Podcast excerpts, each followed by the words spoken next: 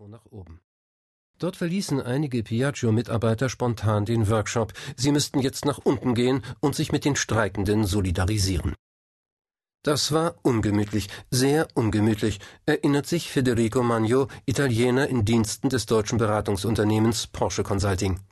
Die Streikenden befürchteten natürlich, dass wir der Geschäftsleitung ein Sparprogramm empfehlen würden, das darin besteht, Mitarbeiter rauszuwerfen und mit eisernem Besen zu kehren.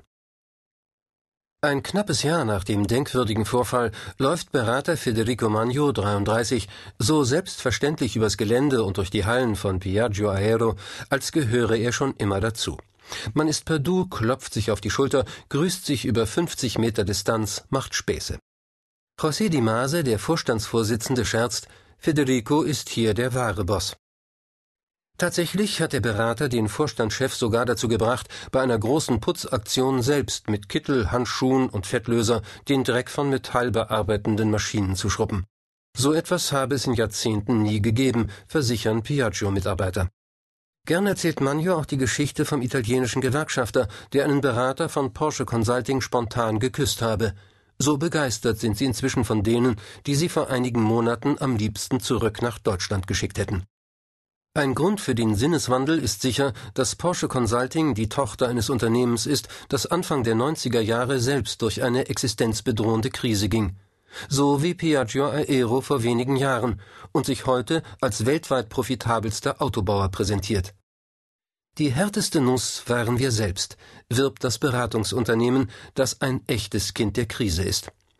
Ursprünglich gestartet als ein überschaubares Team zur Rettung der eigenen Haut, sind heute fast 100 Porsche-Berater vornehmlich für externe Kunden unterwegs. Ihre Botschaft lautet im Kern Sparen, Sparen, Sparen. Wie das geht, demonstriert Eberhard Weiblen, der Geschäftsführer von Porsche Consulting, mit Hilfe seines Coolies, den er auseinander und wieder zusammenschraubt. Genau genommen besteht die Wertschöpfung nur in der letzten halben Drehung, denn die sorgt dafür, dass die Teile zusammenhalten. Die dreieinhalb Drehungen davor sind Verschwendung, die man sich besser sparen sollte, weil die letztlich kein Kunde bezahlt. So war es zum Beispiel beim Porsche 928, gebaut von 1977 bis 1995.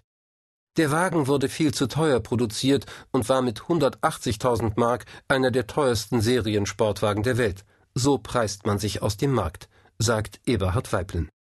Keine Frage, sparsames Produzieren ersetzt keine Unternehmensstrategie, und ein niedriger Preis rettet kein Produkt, das aus anderen Gründen floppt. Aber Sparsamkeit kann der entscheidende Erfolgsfaktor sein, wenn alles andere stimmt. Eberhard Weiblen Wenn Porsche früher einen Gewinn von 50 Millionen Mark gemacht hat, war das viel. Ohne Reserven war das Unternehmen sehr anfällig für konjunkturelle Schwankungen oder einen schwächelnden Dollarkurs. Heute schafft Porsche mit seiner hocheffizienten Produktion die Voraussetzung für Investitionen in neues Wachstum.